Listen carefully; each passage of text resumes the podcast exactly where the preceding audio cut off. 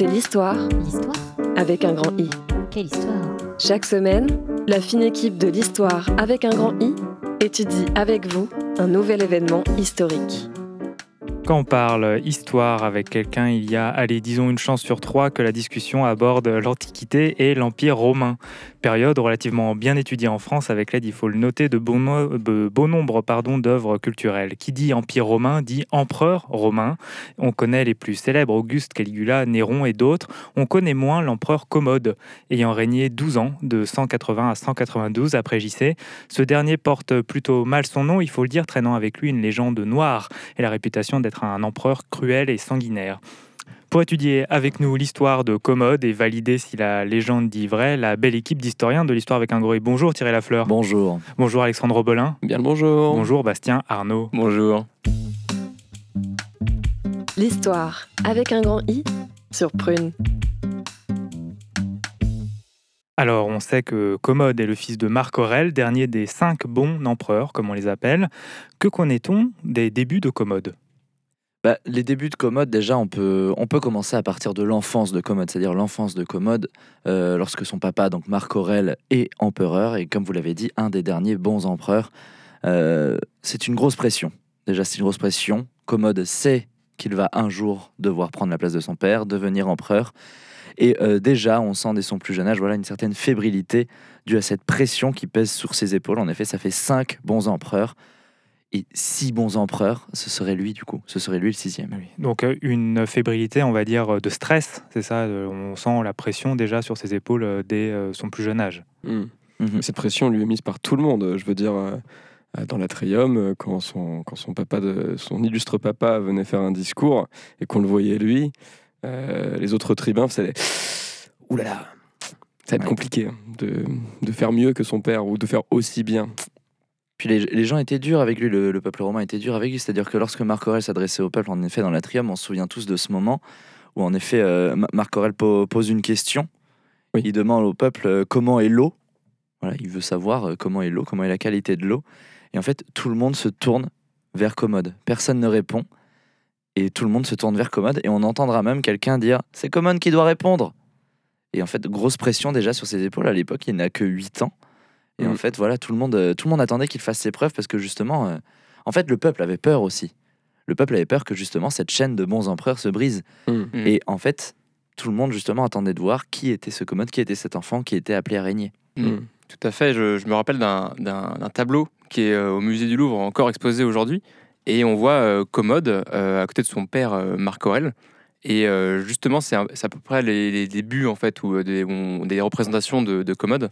Ouais, c'est le, on le le- tableau le bon et le mauvais. Exactement, oui. Celui-ci, ouais, on le voit bien l'atrium complet avec, euh, avec tous ces Romains et, euh, et Commode caché sous sa toge. Les, Oui. les tout premiers dessins de, de Commode, on ne voyait même pas son visage en fait. On, on ne sait pas en fait, à quoi il ressemblait petit. Qu'il se cachait beaucoup dans, dans la toge, la sienne ou celle de son père. Et ce tableau est peint notamment donc, euh, pendant euh, cette, euh, cette, euh, ce que vous disiez Thierry, cette, oui, oui. Cette cette, problématique de l'eau. ouais. cette question de l'eau, auquel d'ailleurs je peux, on peut fermer là-dessus. Commode a répondu, son papa lui a demandé quelle est, comment est l'eau, Mhm. et Commode a répondu elle est bonne, Elle est bonne. alors que pas du tout. Et c'est à ce moment-là, en fait, le moment où il va, où il va se cacher sous sa toge, c'est le moment où en fait il va répondre, il va répondre oui, elle est bonne, ignorant tout de la qualité de l'eau en ce moment. D'ailleurs, la question de Marc Aurèle n'était pas innocente.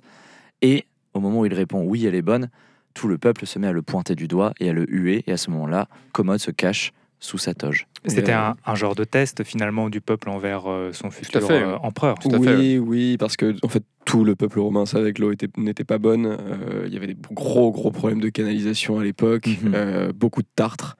Euh, Quand on dit pas bonne, euh, c'est- c'est-à-dire, elle, a- elle avait quel goût Elle précisément était tiède, elle était tiède. oui. C'est vrai que c'est désagréable hein, de boire de l'eau tiède, je Voilà, sais pas vous. elle, mais- elle était tiède, ni chaude ni froide, on ne pouvait ni s'y baigner ni la boire. Oui, Donc euh, voilà, très désagréable. Et, et remplie de tartre, enfin, on se Oui, souvient, de- l'aqueduc qui porte toujours ce nom aujourd'hui, l'aqueduc du Tartre, qui, est, qui voilà, était la, la principale cause justement de l'entartrement de l'eau à cette époque. Mm. Donc euh, voilà, c'est- les Romains savaient faire beaucoup de choses. L'aqueduc en est la preuve, mais par Mhm. contre détartrer ce fameux aqueduc, c'était, Mhm. c'était, c'est venu bien plus tard, bien plus bien tard. plus tard. Mm, mm. Comment faisaient les Romains sans eau du coup, s'ils ne pouvaient ni la boire ni, la, ni se baigner dedans? Alors, du coup, justement, à ce moment-là, on était dans une période de crise, justement, dans l'Empire romain, où euh, il fallait aller chercher de l'eau à même l'océan, à même la mer Méditerranée, pardon. Euh, il fallait la dessaler, voilà, on a mis au point des technologies. Enfin, c'était fastidieux. C'était très fastidieux. Mm. Il fallait monter en haut des montagnes pour aller la chercher à l'endroit où elle était le plus pur, à la source même. Donc voilà, il y avait un réel ras-le-bol du peuple romain. Marc Aurèle, par contre, était là pour euh, gérer la situation. Mm. Très bien. comme Il a l'a très toujours fait. bien géré la situation Oui, d'ailleurs euh, à cette époque-là. euh, il était vraiment incroyable sur le domaine. Il a même fait des études Mm. Euh, quand il a appris vraiment que les. Parce que lui, il avait, il avait pas vraiment de problème dans, dans- autour de lui. En Il- tant qu'empereur, en on tant se doute qu'empereur, qu'on a accès à de certes. l'eau euh, très potable. mais, exactement. Mais du coup, il s'est vraiment mis euh, plus proche de son peuple et du coup, il, est, euh, il a fait des études pour euh, d'ingénierie, comme on pourrait appeler aujourd'hui, quoi, sur, sur l'eau. C'est là qu'il a inventé les barrages d'ailleurs. Oui. En s'inspirant des castors tout simplement. Et bah, voilà, Marc Aurèle, un, un génie de son temps et le dernier des bons empereurs. Mais voilà, revenons-en à, à Commode. Donc à ce moment-là, on suspecte que c'est ce moment-là justement où Commode va vriller, tout simplement. Où Commode va devenir un autre Commode. Et c'est vraiment ce moment-là, Vous voulez dire pas commode? Pas très commode en effet. Mm. Oui, bah oui, l'expression vient de là. Eh oui. Euh, oui, on a- il Et- fallait, et il fallait je le me dire. dis- je euh, me demandais si on allait faire la Bah, boutade. bien sûr, mais, bien je sûr, on savais va que faire ce la serait venu de vous. Alexandre. Bah, parce que- écoutez, vous, vous tiquez de l'œil à chaque Bah, fois bah, qu'on le déjà, dit déjà, Guillaume avait un peu donné voilà, en, en préambule. Alors, oui, donc, euh, pardon, je reprends mes esprits parce que voilà, revenons un peu au sérieux de cette émission. Bien sûr. Commode euh, devient donc pas très commode, j'allais la refaire. Mais oui, Elle est vraiment excellente cette expression. envie. une fois qu'on l'a en tête, on peut plus sur On l'a Bah sur oui, le c'est ça. bout de la langue, Oh j'ai envie de dire. c'est Bon. terrible. Allez, On en était où? Bon, Alors, on peut Commode l'appeler- on peut- de- on peut l'appeler différemment sinon. euh, oui, euh, bah, On on peut l'appeler Coco ou... Alors, Coco. Coco, oui, on Coco. va l'appeler Coco. On va l'appeler Coco. On va l'appeler Coco. pour Coco, oui. Donc Coco vrille. Coco vrille totalement. À ce moment-là, on le suspecte. Et c'est à ce moment-là, finalement, qu'il va vouer cette haine au peuple romain, finalement, euh, sur lequel il doit régner plus tard. hein. Mais c'est à ce moment-là où, en fait, cette moment, cette humiliation qui lui restera toute sa vie. Donc ça, c'est une humiliation qui a lieu à ses 8 ans et qui ans. va euh, colorer complètement tout son parcours euh, euh, et les années euh, adolescentes, on va dire. Donc là, on a beaucoup parlé de Commode et de comment est-ce qu'il vit cette pression.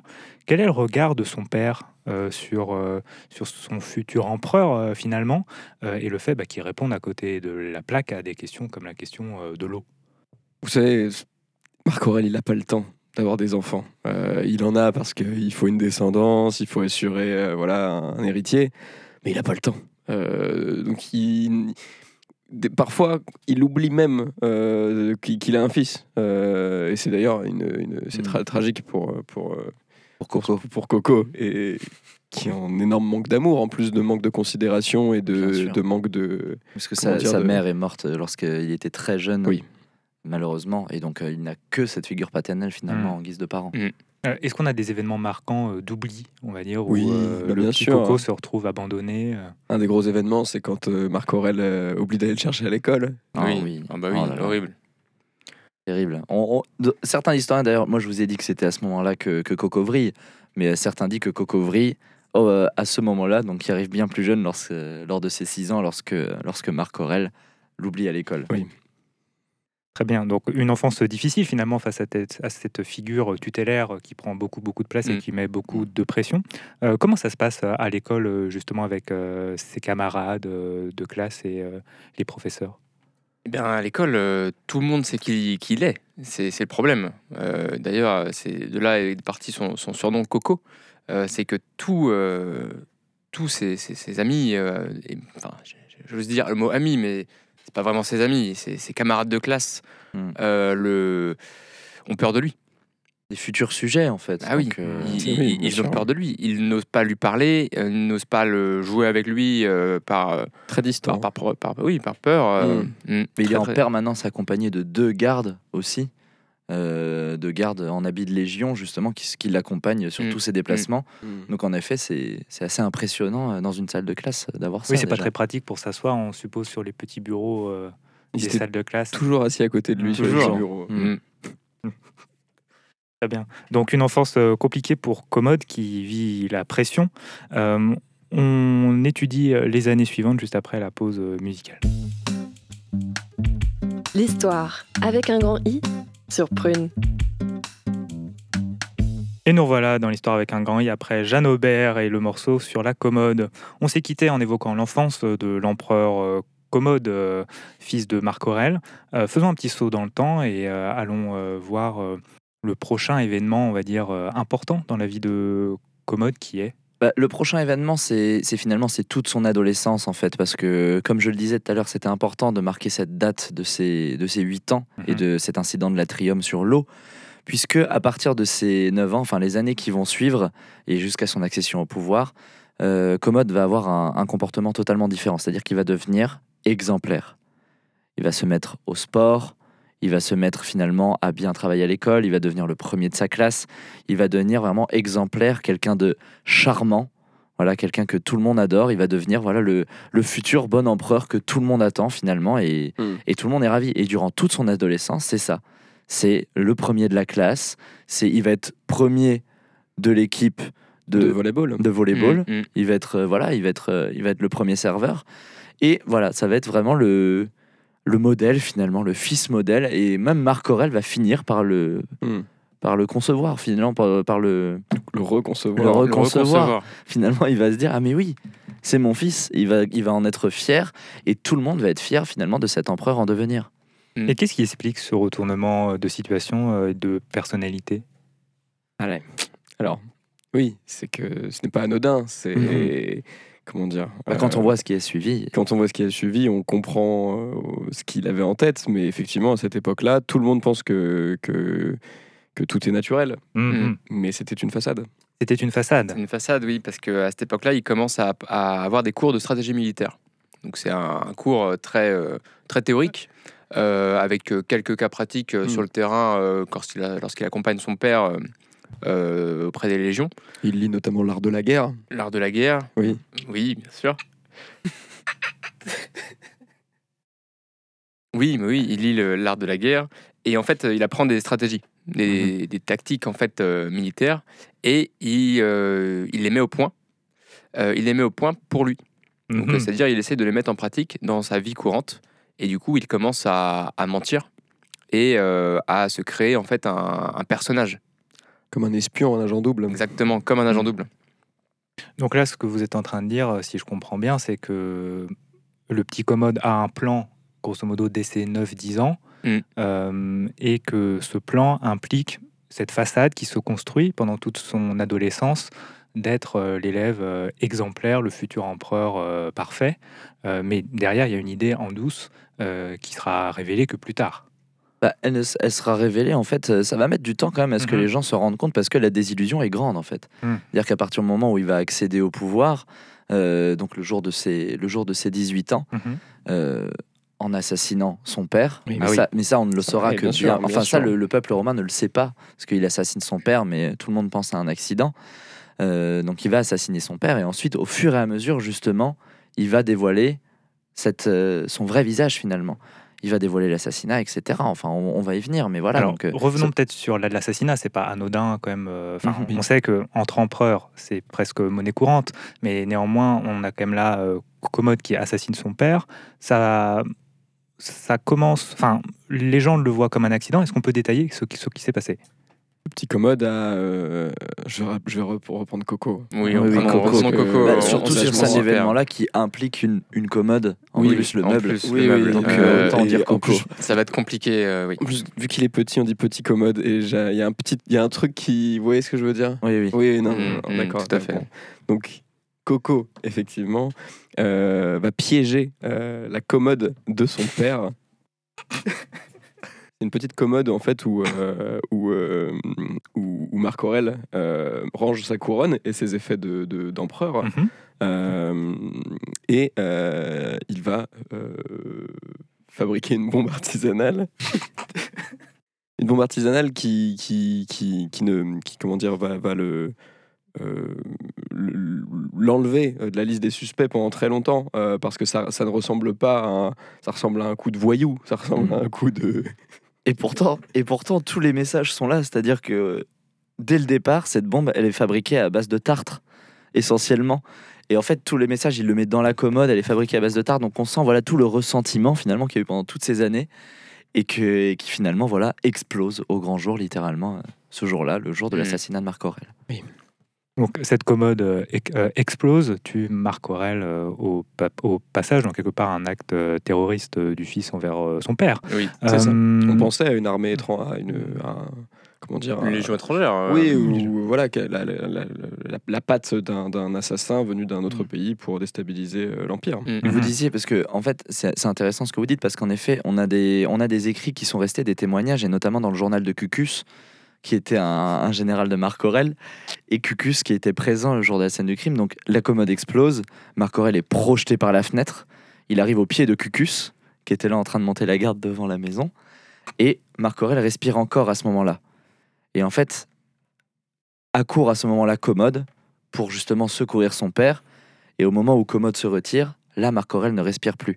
Donc en fait, il, est- il serait venu, selon les dires de Cucus, même achever le travail une fois que Marc Aurèle a été éjecté par la fenêtre suite euh, au piège de cette commode. ok, donc vraiment là, clairement un acte prémédité et euh, fait avec euh, du Et, sang-froid. et il va au Mm. bout. Il va va au au bout. Il va jusqu'au bout. À ce moment-là, Coco repart clairement en vrille. Euh, Il a 14 ans. il a 14 ans. Ah, 18 ans. 18, il a Non, 18 ans. Il a 18 ans. euh, J'étais persuadé qu'il avait 14 Ah ans. non, non, Non, non, non, les écrits sont, formels. Il a 18 ans. hein. C'est parce qu'il Mm. est encore, il est encore petit, il est encore jeune. Donc sur les peintures, on a l'impression, mais C'est pas possible. C'est vrai que dans les écrits, on l'appelle le petit commode, mais il avait déjà 18 il ans. a hein. déjà 18 ans. Mm, mm. Bah non, bah écoutez, c'est des informations. J'ai dû lire ça quelque part et puis c'est rentré dans ma tête et voilà, on se fait des idées. On en apprend tous les jours, hein, même quand on fait partie euh, bien des sûr, meilleurs historiens c'est ça qui est bien. On fait des erreurs, on est Bah, bien humain, sûr, bien sûr. Et du coup, le, le petit Coco à 18 ans repart en vrille, et là, euh, et là c'est le, le masque qui tombe. Là, il, il se révèle au grand jour et euh, il annonce la couleur de, de son prochain, du coup, euh, empire, Et puis il met en place son, son grand plan. le grand plan. Alors, est-ce que ça, ça apparaît dès son couronnement Euh, Est-ce que le peuple remarque le changement de personnalité ou la Non. face euh, réelle, on va dire, du personnage, ou est-ce qu'il faut attendre quelques années? On le saura bien plus tard. Bien, bien plus tard, bien plus tard. Mais comme je vous le disais, ça va être, euh, ça va être pe- petit à petit, en fait, Mm. des, des petits éléments qui mis bout à bout, on se rend compte que voilà, c'était, c'était Mm. fait exprès et c'était, euh, et c'était une mauvaise personne. Déjà, il, va prendre comme capitaine de la garde, donc euh, il va démettre Cucus de ses fonctions, Euh, et comme capitaine de la garde, il va prendre Guidania. Guidania, qui était une guerrière qui, qui faisait de la patrouille en fait dans les, dans les rues de Rome et qui était considérée comme la plus méchante, la plus mauvaise. Voilà, pour un oui, pour un non, elle se retrouvait à poignarder des voleurs pour un simple vol de pommes. Et voilà, elle était considérée comme cruelle et elle est nommée, dès l'arrivée au pouvoir, capitaine de la garde. Hmm. Et en fait, mis bout à bout, quand on met tous ces éléments-là, on se rend compte que oui, c'était voulu. Tout à fait, ça a été très crescendo au final. Euh, Même euh, les, les- dans l'atrium, les- ils l'appellent le sixième au tout départ. C'était le sixième empereur, il était encore bon. Et euh, vraiment, ils étaient tous là, euh, oui, euh, on a réussi quoi. On a réussi à édiquer euh, le sixième empereur qui sera encore bon, alors que lui, à côté, euh, c'était pas ça quoi. Parce que cet événement de prendre cette, euh, cette guerrière en, en garde du corps, Guidania. oui. Guidania, euh, c'est légitime à cette époque. Euh, Marc Bien Aurèle sûr. vient de se faire assassiner. Euh, il faut euh, serrer la il vis. faut remettre de il l'ordre. faut remettre de l'ordre. Il y a et- des terroristes dans la ville quand même. et oui. C'est ce que pensent les gens. Il a créé un, un climat de terreur qui lui permet de, de mettre en place des, des, des- des mesures euh, qui, euh, qui, n'auraient pas été acceptées dans un autre contexte. Et toujours en ajoutant un peu de, de poudre aux yeux, justement, parce que c'était très mignon, en fait. Guidania, qui était, qui était massif, qui était immense, elle portait souvent commode sur ses épaules, euh, Coco, puisque Coco. lui était assez petit. Et en fait, le peuple trouvait ça attendrissant, voilà, parce qu'en effet, il y avait un complexe, voilà, de taille. Mais, mais voilà, enfin, finalement, elle parcourait les rues avec commode sur ses épaules, à tuer et à trucider les, les voleurs, entre guillemets. Je mets des grandes guillemets, parce que, en effet, étaient-ce vraiment des voleurs? Étaient-ce là des actes euh, juste réfléchis et euh, des frappes chirurgicales, finalement? Et, euh, et on est là finalement, voilà, avec Guidania qui se promène avec, avec Coco sur les épaules et qui fait le ménage Qui dans les le rues de Rome. Alexandre Roblin, vous parliez euh, d'un grand plan, Oui. ou d'un plan qu'il avait euh, en tête. Eh bien, Euh, Allons-y. Voilà, c'est quoi le contenu de ce plan? Bah, ce le contenu de ce plan, c'est justement Guidania qui va le mettre à exécution. On en revient à cette histoire de de- de- d'eau qui ne l'aura jamais quitté. Il ne l'aura jamais quitté hein, pendant, pendant, pendant, pendant, pendant toute sa, enfin, du moment du, de l'événement de l'Atrium jusqu'à jusqu'à sa prise de pouvoir et même jusqu'à sa mort. Euh, il a envie de se venger. C'est ça son grand plan. Il veut se venger de tous ces Romains qui lui ont ri au nez, C'est tout le monde. de tout le monde. Tout le monde. Et donc, il, euh, il fomente un coup euh, et il empoisonne les eaux euh, de la ville de Rome euh, pour tenter d'empoisonner tout son peuple. Ah oui, donc un sacré plan. Il veut empoisonner toute la ville de Rome. Euh, Est-ce que le plan fonctionne? Que dit l'histoire? Guidania euh, va verser un gros sac de poison De tartre. de tartre. Oui, oui, c'est du du tartre, tartre. concentré. Oui. Très, Euh, très concentré. Très, très concentré. Dans, dans l'aqueduc de Rome, L'aqueduc de Rome, le Mm. grand aqueduc, Le grand celui à aqueduc de Rome. l'entrée euh, Oui, l'entrée voilà. de la ville. qui alimente toute la ville Toute la globalement, ville. et puis les canalisations. Euh, donc l'eau euh, commence à à être euh, voilà, euh, néfaste pour la santé. Euh, pendant quelques mois, ça va, ça va mettre du temps. Euh, pendant quelques mois, en fait, c'est pas c'est pas un poison mortel tout de suite. Non, non, le Euh, tartre, c'est un empoisonnement sur la durée. Oui, oui, Mm. il faut le savoir, effectivement. C'est pas un empoisonnement tout de suite, et justement c'est pour masquer ce- ce- ce- son, son crime que, que, que, que, cet empoisonnement au tartre a été choisi, parce que la- le, le peuple romain s'affaiblit de jour en jour, pendant des mois en mois, euh, et on croit à une peste, on croit à une maladie euh, qui vient d'ailleurs, Mm. euh, pas un empoisonnement par les eaux. Alors, ça, donc, pendant plusieurs mois, on ne sait pas euh, pourquoi le peuple romain euh, vit de cette façon-là euh, affaibli. Est-ce qu'on met en place certaines mesures, des recherches? Est-ce que les médecins re- euh, investiguent quoi que ce soit? Quelles sont les pistes Bah, tout, est, tout est bloqué par Coco, en fait. Tout est bloqué. C'est-à-dire Oui, oui, que Coco voilà, bloque tout- tout, ouais. Coco, il, Coco, il sait ce qui est en train de se passer. Et en fait, voilà, c'est c'est lui qui est à la tête du pays. Donc rien n'est mis en place pour améliorer l'état de santé des, des Romains et des Romaines. Donc à ce moment-là, non, voilà, les, les gens meurent à petit feu sans le savoir. Et le peuple ne se plaint pas. Si, si, bien sûr. Mm. Euh, mais il leur donne des fausses, euh, des fausses recommandations. Il, il Euh, blâme, il blâme les, les ennemis de, les ennemis de Rome, il Oui. blâme euh, voilà, les, les barbares qui seraient en train de justement, euh, en train d'empoisonner, pas d'empoisonner, mais en train de, de dégrader le mode de vie des Romains euh, par la qualité de l'eau et par la qualité de voilà d'approvisionnement, parce que Mhm. les Romains voilà ne reçoivent de moins en moins de vivres aussi également Mhm. euh, dans la capitale. Donc, euh, donc oui, il, il va blâmer les, les barbares finalement. Tout à fait. En fait, suite à la, mort de son père, en fait, tous les boucs émissaires sont bons. Il peut vraiment mettre la faute sur n'importe qui et, et ça fonctionne. Le peuple, le peuple croit pendant un moment. Euh, pendant bien deux ans, euh, le peuple continue de le croire. Donc deux ans, on va dire, d'empoisonnement euh, au tartre. Euh, comment est-ce que le peuple découvre euh, qui empoisonne et avec quoi? Bien, c'est, on en a parlé tout à l'heure, c'est Cucus. Cucus, donc anciennement capitaine de la garde, qui un jour, euh, alors qu'il euh, alors qu'il se, qu'il se promenait, qu'il regardait les étoiles, euh, il était d'ailleurs lui un peu euh, astronome à ses heures, il se retrouve finalement à surprendre Guidania en train de tartrer. Oui. Elle est en train de tartrer, il la surprend. Euh, ils vont avoir un grand combat, un grand combat épique. D'ailleurs, il y a des très beaux tableaux de ce combat, le combat de, Très très beau. Oui. de, de Cucus et Guidania sur l'aqueduc. Et, et voilà, donc à ce moment-là, finalement, Cucus se rend compte de ce qui est en train de se passer. Et c'est à ce moment-là que la rébellion se met en marche. Il n'a jamais eu confiance en Guidania. Non, jamais. Cucus Non, bien et- sûr. Et beaucoup de rancœur envers, euh, envers ce fils qui lui a dé- qui l'a démis de ses fonctions. Alors, la rébellion euh, qui commence, euh, sous quelle forme euh, qui va prendre la tête de cette euh, rébellion? Est-ce qu'il va y avoir assez de partisans pour euh, changer les choses?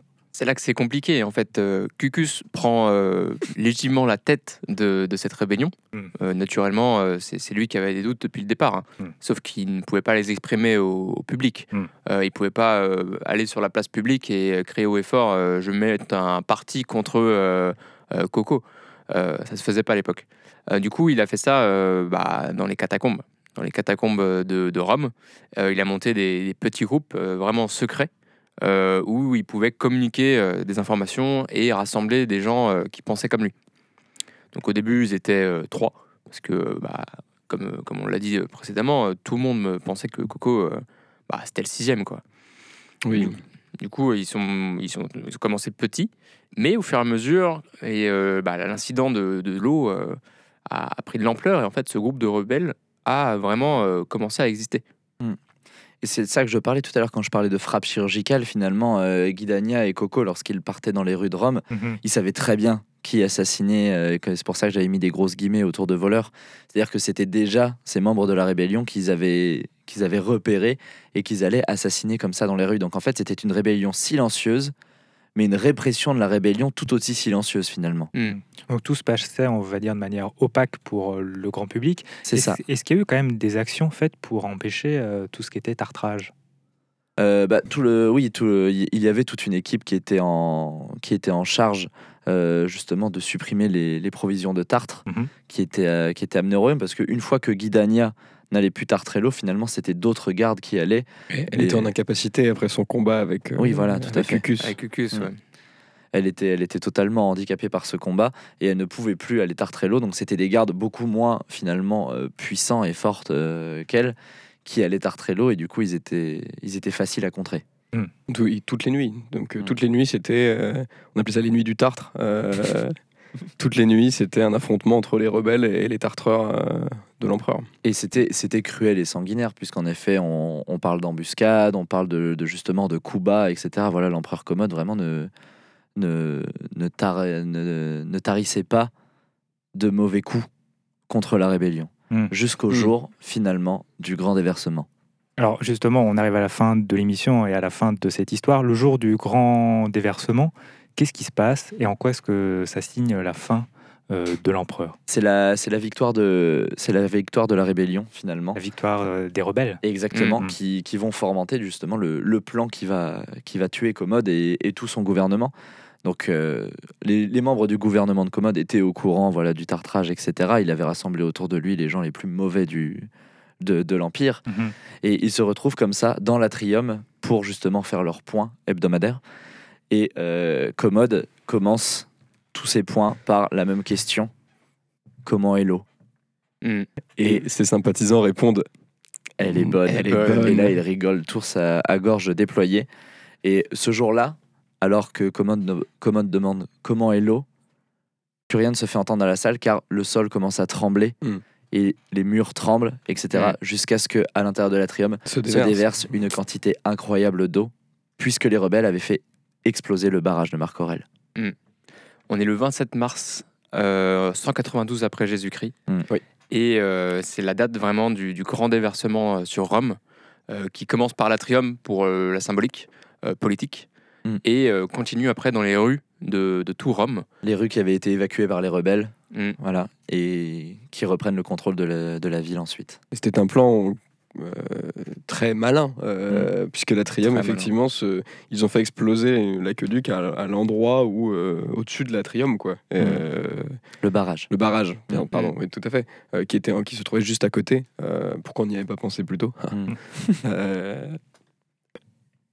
Et finalement, la symbolique est forte puisque c'est via, via le dernier mort d'empereur, via Marc Aurèle, finalement, via son invention de Marc Aurèle, que vient le salut du, du peuple de Rome. Euh, malheureusement, comme on le sait, il n'y aura plus de bons empereurs par la suite, mais ça, voilà, on reparlera de l'histoire de Cucus une On autre en fois. reparlera en effet, et ce sera le mot de la fin. Merci à vous, nos invités, merci à vous qui nous avez écoutés. C'était l'histoire avec un grand i. Vous retrouvez l'émission en podcast sur prune.net, toutes les plateformes d'écoute et sur Instagram. Compte l'histoire avec un grand i. Rendez-vous la semaine prochaine pour un nouveau fait historique.